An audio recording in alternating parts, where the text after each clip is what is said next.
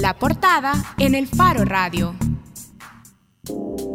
El tema para nuestra conversación de ahora es generación de empleos, la promesa perdida del gobierno de Sánchez Serén. Hicimos una pregunta en Twitter. La pregunta decía así, ¿percibís avances en la generación de empleos durante los últimos cuatro años de gobierno del FMLN? Tuvimos 120 respuestas en este sondeo. De esas 120 respuestas, 13% dijeron sí, he conseguido empleo. 5% dijo sí, ha mejorado mi empleo pero la mayoría de respuestas están en las siguientes opciones. No, perdí mi trabajo, 28%, y no, sigo desempleado, 54%. Eh, en noviembre de 2013, el FMLN presentó El Salvador Adelante, que es su plan de gobierno 2014-2019. Eh, tenía 10 ejes programáticos, de hecho para los que nos ven en Facebook Live, yo me traje una copia hoy acá. 10 ejes programáticos, los primeros dos eran justamente el empleo es primero y reducción del costo de la vida. Sin embargo, la tasa de desempleo se ha mantenido estable en 7% de la población económicamente activa entre 2014 y 2017. Es decir, no ha habido ninguna disminución en el desempleo, de acuerdo con cifras oficiales eh, del gobierno. El programa del FMLN también incluía, por ejemplo, la promesa de mantener los subsidios de gas, agua y energía eléctrica a la población, y eso es algo que no pudieron hacer pero que han empezado a reajustar después de la desastrosa derrota del 4 de marzo en las elecciones municipales y legislativas. Para evaluar esta que fue la gran promesa de Salvador Sánchez Serén en su programa de gobierno y cuando cumple su penúltimo año de gestión, invitamos a Manuel Sánchez Masferrer, quien es director del Centro para el Progreso Social de la Universidad ESEN. Bienvenido, Manuel. Gracias, es un placer estar acá. Manuel, ¿podrías identificar ¿Cuáles han sido las principales opuestas para generar crecimiento económico en el gobierno de Salvador Sánchez Serén y cuán efectivas han, han resultado? Bueno, es una pregunta difícil porque en realidad el plan de gobierno y el plan quinquenal de desarrollo contemplan un conjunto de acciones que van más orientadas al goce de derechos de la población, que están orientadas a mejorar la equidad en la sociedad, por ejemplo, y no necesariamente el crecimiento económico es el objetivo fundamental del plan. Eh, sí se hablaba, por ejemplo, de promover eh, la inversión extranjera, de promover el emprendimiento, entre otros aspectos, pero yo creo que el, que el desempeño económico del país ha sido bastante moderado en los últimos años. Eh, dentro de una coyuntura externa que ha sido en realidad favorable, así que hemos tenido como el, mejor de los mundos que se ha podido tener, sin embargo el desempeño interno no ha sido el que se esperaba. Yo, creo que ¿A, qué te refieres con que la coyuntura no ha sido lo más favorable o ha sido el más favorable? Desde el punto de vista externo, pues la economía mundial se ha recuperado, el comercio internacional ha empezado a, Entonces a demandar sería contexto favorable. Claro, favorable pero a nivel local no hemos visto el crecimiento ni la generación de empleos ni la inversión que se hubiese esperado para poder mejorar significativamente las condiciones de vida de la población. Manuel, antes de seguir con la entrevista, a mí me gustaría que pongamos una serie de parámetros base como una especie de evaluación económica para principiantes. Es decir, ¿Con qué criterios o categorías generales se debe evaluar la política económica del Ejecutivo. Para alguien que no es economista ni especialista en finanzas públicas, ¿cuáles son las categorías fundamentales que hay que observar para evaluar el desempeño económico de un gobierno? Hay un montón de indicadores que se pueden seguir, pero yo diría que hay tres dimensiones clave. La primera es el desempeño en términos de crecimiento económico y productividad. Cuánto ha crecido la economía, cuántos empleos se generan, la inversión que hay, el número de empresas, etcétera, etcétera. Esa es una parte fundamental porque sin creación de riqueza es bien difícil que mejoren las condiciones de vida. El segundo es la parte social, cómo se reparte esa riqueza, cuáles son los servicios que recibe la población, cuáles son los beneficios, eh, cómo se reduce la pobreza, por ejemplo. Y el tercero es cómo se financia todo esto, la parte fiscal, cuál es el desempeño de la recaudación de impuestos, del gasto público, del déficit, de la acumulación de deuda. Yo diría que esos tres son como las dimensiones clave para poder decir si un gobierno lo ha hecho bien o mal. Y hay que tomar en cuenta también que no todo depende del gobierno, hay cosas que vienen de afuera, que son fenómenos internacionales o que dependen de una dinámica más estructural de la economía que un gobierno no puede cambiar en cinco años. Vaya, tomando como base entonces esos tres indicadores, vamos uno por uno. En crecimiento económico y productividad, eh, ya nos decías que había un contexto favorable en el cual El Salvador, sin embargo, no ha florecido.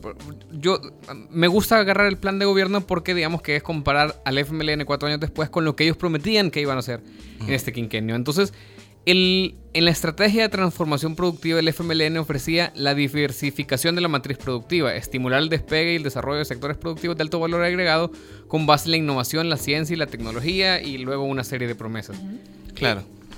Es decir, eso no, ni siquiera no lo hemos cumplido, sino que casi que ni se ha mencionado. Y entonces podemos evaluar de mal, o sea, podemos evaluar que ha hecho un mal trabajo en términos de un crecimiento productivo agravado porque en el, mundo, en Centroamérica, en la región, sí ha habido economías que han crecido.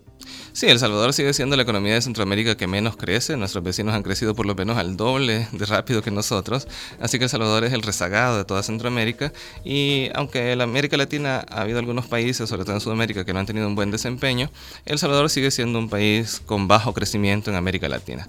Pero yo quisiera resaltar algo positivo también, porque eh, si bien es cierto que el desempeño macroeconómico global no ha sido el mejor y pudiéramos y quisiéramos haber crecido más, también es cierto que han habido iniciativas que eh, de haber tenido más fondos, de haber tenido más alcance, probablemente habrían comenzado a hacer una diferencia. ¿Como cuáles, Manuel? Como por ejemplo la priorización de ciertos sectores productivos que tienen alto potencial, como química farmacéutica, plásticos, textiles, eh, la promoción del emprendimiento a través de diferentes iniciativas. Que esto entonces sí que lo ha hecho el gobierno. Promover estos sectores como química y farmacia, emprendimiento se han generado las políticas, hay muchos documentos, muchas declaraciones, hay algunos programas de apoyo, pero son tan pocos los recursos que se destinan a esto que al final uno no logra ver el impacto en las cifras macroeconómicas. Entonces, yo creo que está la semilla ahí, pero todavía no se le ha puesto el, esfuerzo suficiente para que eso realmente crezca y florezca. Conversemos de algunos indicadores específicos. Ayer Funde presentó también su informe de coyuntura económica y fiscal al cuarto año de gestión y el informe concluía que en todo el periodo, es decir, en los cuatro años, el empleo formal solo ha crecido un 1% anual en promedio. Ese crecimiento del 1% en promedio es suficiente para atender las necesidades de empleo de la población económicamente activa. Yo creo que claramente no lo es. Eh, un crecimiento tan bajo del empleo en una economía como El Salvador, donde el 76% de la población que trabaja trabaja en la informalidad, eh, necesita un crecimiento mucho más alto del sector formal para poder dar protección social, seguro social, AFP, para poder garantizar la estabilidad laboral, etcétera, etcétera. Y numéricamente, ¿cómo podemos establecer o cuál es el, el indicador, la cifra, vaya, de cuántos empleos en el sector formal deberían de estarse generando?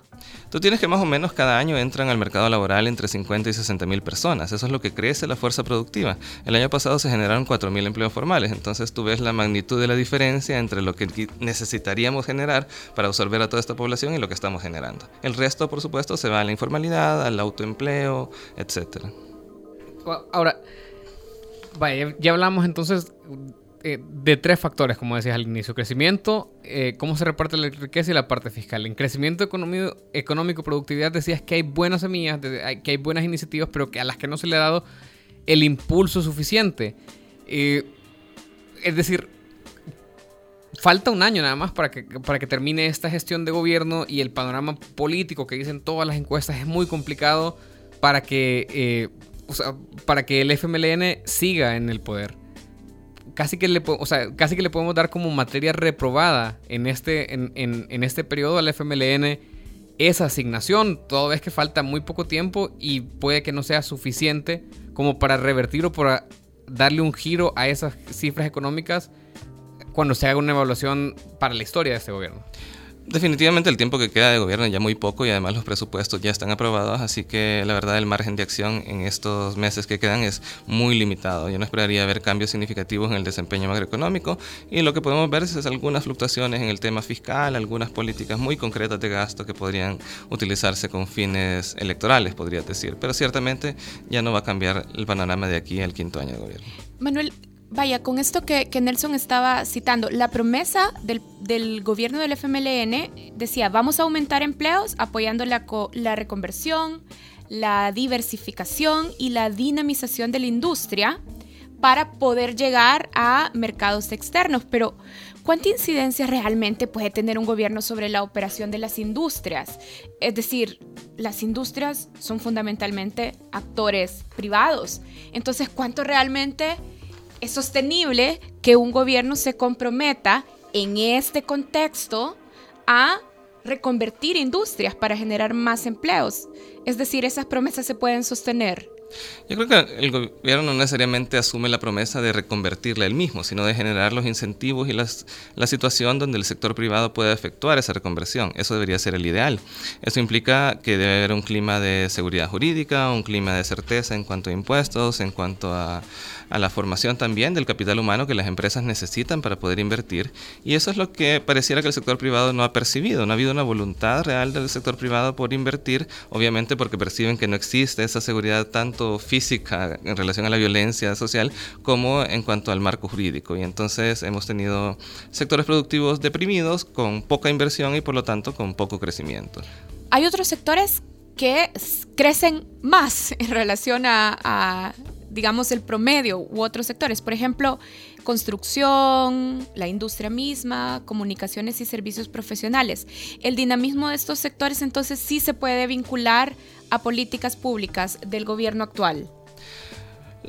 Por ejemplo, construcción. Claro, construcción viene de, muchos años de muy mal desempeño, de ir reduciendo cada vez más lo que se construye. Entonces es cierto, estamos viendo una recuperación en el último año del sector construcción con proyectos residenciales, proyectos eh, de empresas.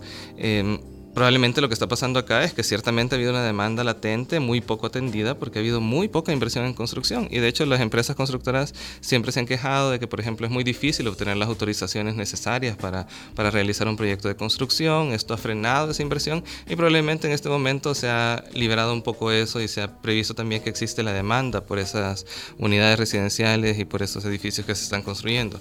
Eh, pero también hay que ver que los sectores fluctúan de un año a otro, por ejemplo tenemos que comunicaciones puede crecer 10% un año y el otro año crecer cero. Entonces habría que hacer un promedio durante todo el periodo y lo que ha mostrado mejor desempeño es ciertamente la industria manufacturera, el sector financiero, el sector comunicaciones, que son los que suelen crecer estos dos últimos en las economías más modernas orientadas a los servicios.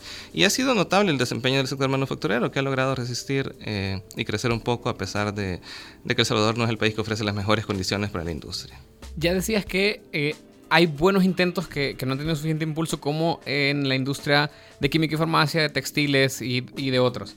En el plan... Eh, en el plan de gobierno que ofreció el FMLN, lo que decía era, por ejemplo, consolidar programa de agricultura familiar, favorecer la pesca en pequeña escala, impulsar la agroindustria azucarera, impulsar la producción de café, promover la agroecología, la agricultura orgánica y la agroindustria de alimentos como opciones tenemos elecciones presidenciales el otro año, vamos a ver muchos de estos documentos llenos de, promesas o de ideas. El Salvador debería seguirle apostando con aras o con, miras al crecimiento económico a este tipo de industrias eh, de creación de bienes, eh, básicamente de agricultura y de este tipo de, de servicio, o debería de pensar en otra cosa para crecer.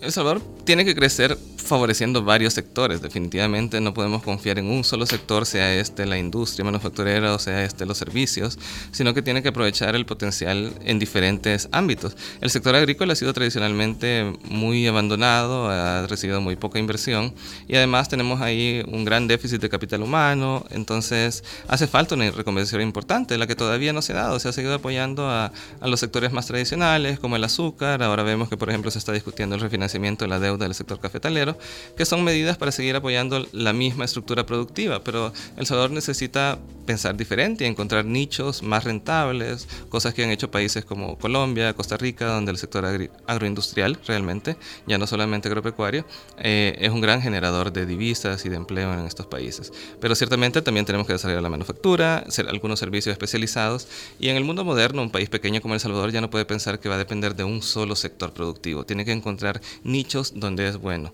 Eh, nichos donde existe el capital humano, donde existen suficientes empresas para generar estos polos de desarrollo, clusters que realmente permiten crecer. Y es difícil saber de antemano cuáles van a ser estos. Por ejemplo, ¿quién sabía hace 40 años que Colombia se iba a convertir en un gran exportador de, de flores? Pero es el que exporta más flores en América Latina y probablemente eh, uno de los mayores del mundo. Entonces, ¿cuáles son esos nichos para El Salvador? Es una buena pregunta que requiere eh, un diálogo entre los empresarios, los inversionistas y apoyos del gobierno cuando estas apuestas tienen potencial. Manuel, si nos detenemos en el sector agrícola y, y también lo estaba mencionando usted al principio de la entrevista, no todo depende del gobierno. Muchas veces son condiciones externas y otras veces son también condiciones que hemos venido heredando.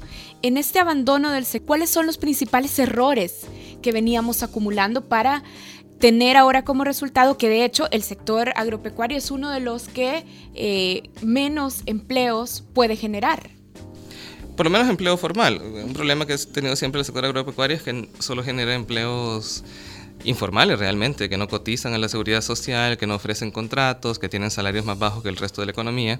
Entonces, claro, es una apuesta a un desarrollo más bajo, sobre todo para la población rural, pero tiene un potencial importante.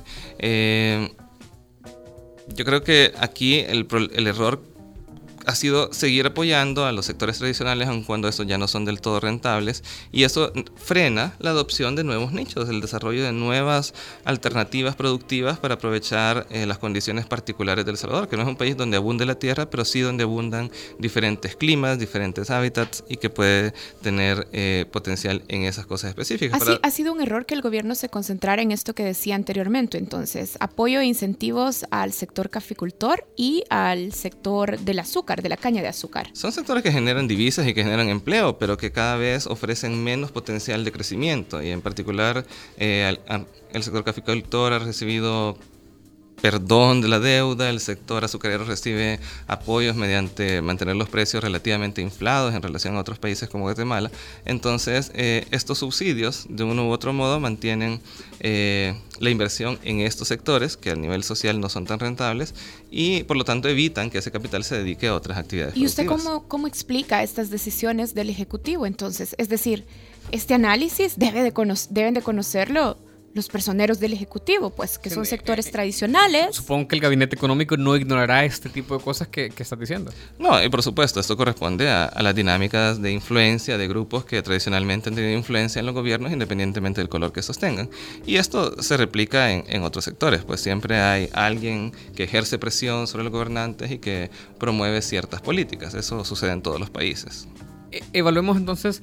Eh, lo que también nos decía de cómo se reparte la riqueza y los servicios que reciben, porque el FMLN en, esta gestión también ofrecía la reducción del costo de la vida como eje número dos de su programa. Y aquí ya incluía, por ejemplo, el tema de bajar el costo de la energía para las familias y pequeños negocios y mantener los subsidios a la población. Vimos que el FMLN en este gobierno mantuvo los subsidios hasta que pudo y luego el año pasado empezó a focalizar de una manera agresiva porque en realidad ya no tenía cómo, o sea, no, ya no tenía más dinero para pagar, entonces empezó a, agresivamente reducir los subsidios. Esto obviamente le conllevó algún efecto electoral, eh, digamos que parte de cómo ellos han explicado su derrota del 4 de marzo, y a partir del 4 de marzo han empezado a revertirlos. Vaya, ¿qué tenemos que hacer con los subsidios en El Salvador? desde el punto de vista económico, independientemente de lo popular o impopular que pueda hacer eso. Los subsidios son una trampa porque evidentemente son populares. A todo el mundo le gusta ver una factura un poco más baja, pagar menos por el gas, pagar menos con electricidad. El problema es que terminan siendo grandes agujeros de dinero y donde se termina yendo gran parte del presupuesto público. Entonces, uno podría decir que uno de los grandes logros del gobierno actual ha sido precisamente reducir y focalizar los subsidios. Claro que no fue algo que probablemente hizo de forma voluntaria, sino más bien obligado por la, por la presión fiscal, por la del default. Eh, ahora bien, en época electoral es obvio que es atractivo volverlos a subir y claramente la población va a sentir un beneficio en el corto plazo. El problema es si en el largo plazo, al estar dando estos subsidios, se compromete la sostenibilidad y se deja de hacer otras cosas que son importantes. Por ejemplo, es también obvio que la población lamenta las condiciones del sistema de salud, la falta de medicamentos, la falta de espacios para citas o procedimientos médicos. es lamentable también la calidad del sistema educativo, la falta de infraestructura, la falta de formación a los docentes. Entonces, eh, todo tiene un costo. Si yo gasto 100 millones en subsidios, son 100 millones que no van a salud, a educación o a seguridad. Así que es una decisión importante en qué lo vamos a gastar.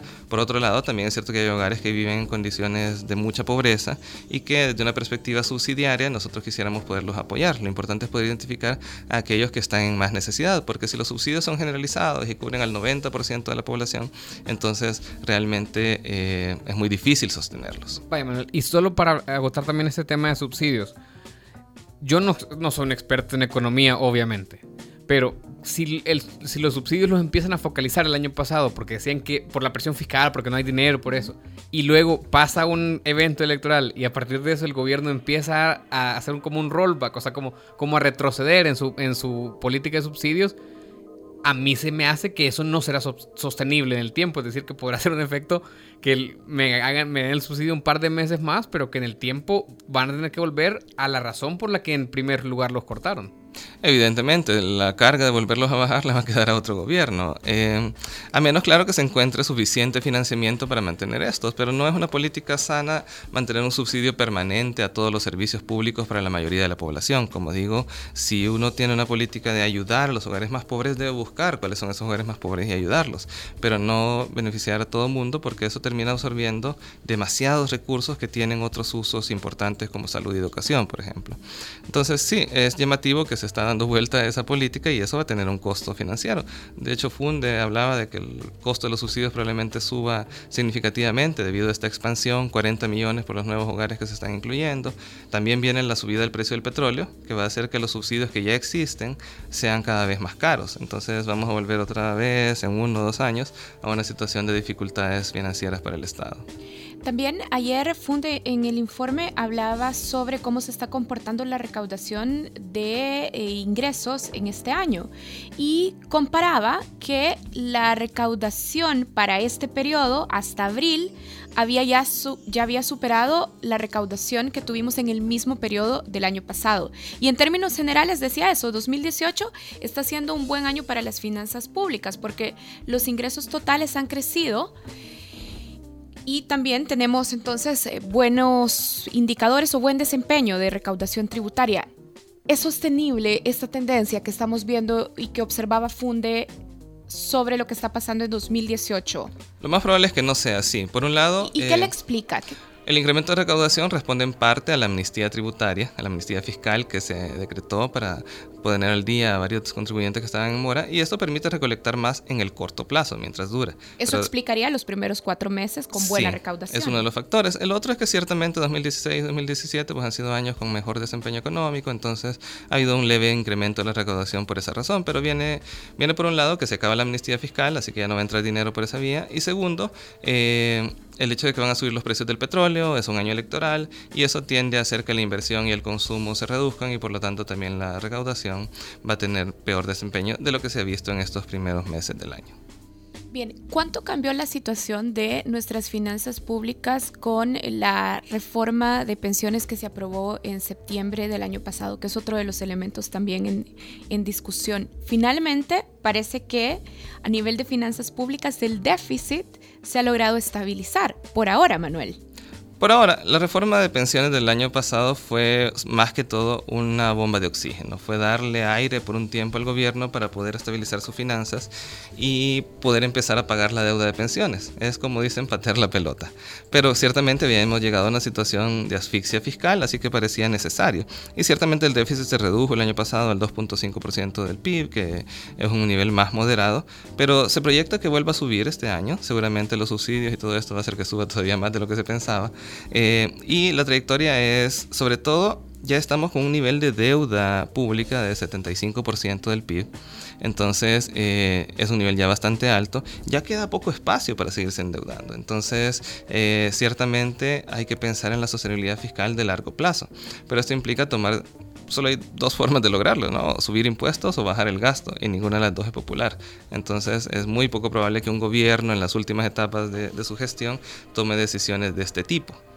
A mí me gustaría tener tu opinión, por eso que decía de largo plazo. Hacia el final de la semana pasada tuvimos noticias de que en la Asamblea Legislativa Arena y el FMLN estaban negociando 3.607 millones de dólares para salvar al próximo presidente de otro impago. Es decir, una maniobra que busca darle como oxígeno a la administración Sánchez Serén, que ha tenido el tema fiscal como un lastre durante casi todo el periodo, pero también que casi que permite eludir de la campaña o quitar de la campaña presidencial el tema de cómo, eh, cómo se va a manejar el, fantasma del impago, que lo tuvimos ahí durante al menos los, últimos dos años. Eh, ¿cómo, ¿Cómo ves este movimiento en el que se está buscando, digamos, prorrogar o maniobrar tranquilo hasta 2024? Es algo necesario, o sea, la deuda no se puede pagar toda de golpe porque no existe ese dinero, así que se tiene que refinanciar.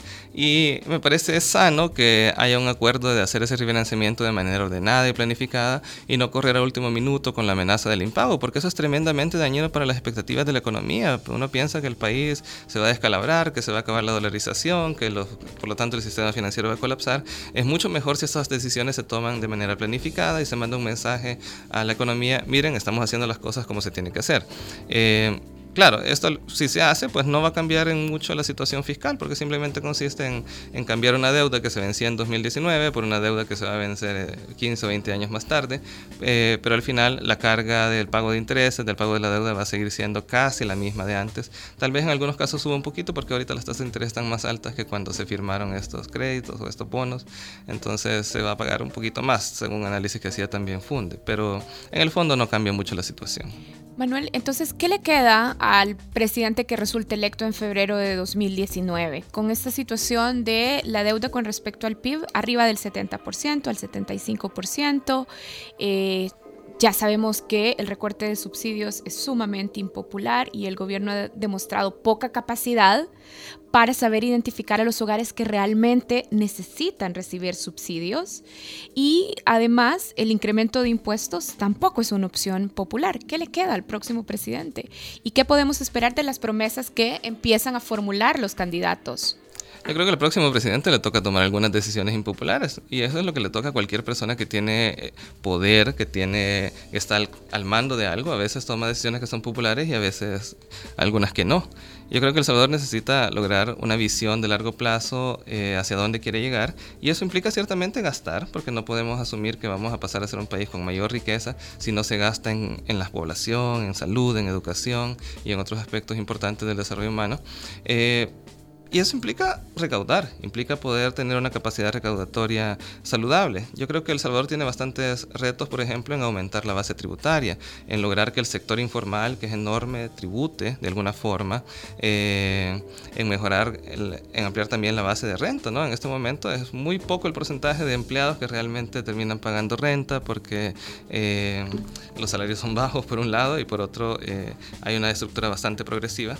Entonces eh, va a tener que decidir desde el principio a qué le quiere apostar, a un gobierno que en realidad no va a gastar mucho y que más bien va a confiar en que el sector privado va a ser el motor de desarrollo, como podría ser una, una estrategia, y otra de... Que suena muy, muy a la derecha, por ejemplo, algo que, algo que me imagino diciendo a Carlos Calleja, por ejemplo. Es posible, tenemos que escucharlo de él. Y, y la otra es apostarle a un gasto mucho mayor, probablemente incluso inflar la deuda, subir impuestos para tratar de invertir mucho en infraestructura, en educación, en salud, en programas que se ven eh, y que ojalá rindan resultados, porque el riesgo de gastar mucho en estas cosas es que si no se hace bien, después terminamos endeudados y sin mayor efecto. Por ejemplo, eh, hay experiencias de aumentar el gasto en educación al 6-8% y donde no se ven resultados porque eso no se ha gastado realmente en cosas que tienen impacto. O sea, de, repente pensé también en un gobierno con una obra por día, por ejemplo, que, que, que con este onda de obras que se ven, pero digamos... Inversión en... y inversión en infraestructura, pues, pero es, es, por un lado, o se reduce el gasto y se confía en el sector privado, o eh, se aumentan impuestos y se hacen obras. Parece, parecería ser que esa es la opción que van a tener eh, los salvadoreños ante las urnas. Le preguntamos el, hace un par de semanas a la Asamblea, el equipo de poderes del Faro le preguntó si creían en el aumento de puntos al IVA. Entonces la mayoría de los diputados, o la mayoría de los que nos contestaron 64 de, de 84, dijeron que no creían necesario el incremento de dos puntos porcentuales al IVA. ¿Crees que es una promesa que ellos pueden cumplir, que esta legislatura puede terminar sin, sin aumentar el IVA?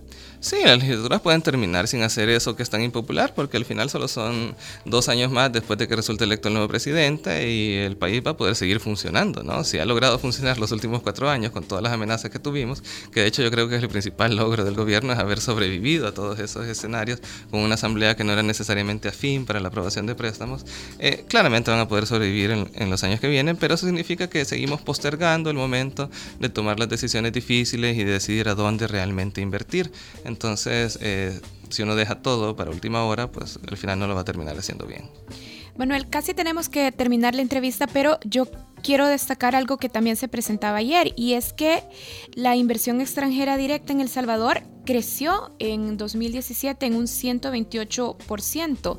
La industria, el sector eléctrico y el comercio son los sectores más dinámicos y de hecho de 347.4 millones que recibimos en inversión extranjera directa en 2016, en 2017 recibimos 791.9 millones, o sea, un crecimiento de más de 400 millones. Esto se explica de alguna manera por políticas económicas asociadas e impulsadas por el gobierno. Yo creo que se responde más a una dinámica privada, porque si uno ve de dónde surge esa inversión, van a haber cuatro o cinco nombres, no más. Entonces, responde más bien... ¿Cuáles, por ejemplo? Eh, por ejemplo, la inversión que realizó Haynes Brands en ampliar su capacidad de planta, eh, se amplió esta planta de LiveSmart, que fabrica bebidas, eh, Walmart, que también ha invertido en ampliar sus instalaciones, están estas plantas eléctricas, las fotovoltaicas, y por último, la compra del Banco Procredit, ¿no? que también fue inversión extranjera, porque el Banco Atlántida llegó a El Salvador, es capital hondureño. Entonces, eh, en algunos casos son cosas muy puntuales y en el caso de Haynes probablemente refleja el hecho de que la economía mundial está mejor, la demanda en Estados Unidos está mejor y por lo tanto es la oportunidad de ampliar capacidad. Y, bueno, es positivo que hayan seguido confiando en El Salvador como base de, producción porque esto va a contribuir a generar empleo acá.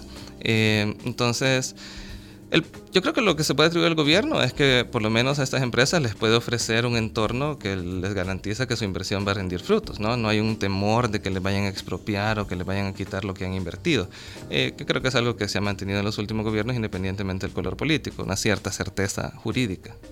Bien, muchísimas gracias al profesor Manuel Sánchez Maferrer. Él es director del Centro para el Progreso Social del ESEN, de la Escuela Superior de Economía y Negocios y la Fundación Poma. Gracias, Manuel, por habernos acompañado ahora. Un placer y a la orden. Muchas gracias, Manuel. Nos deja un gran titular. El principal logro de este gobierno ha sido sobrevivir a todos estos escenarios.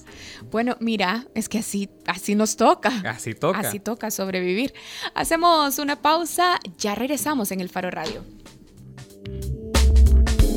El Faro Radio. Hablemos de lo que no se habla. Estamos en punto 105.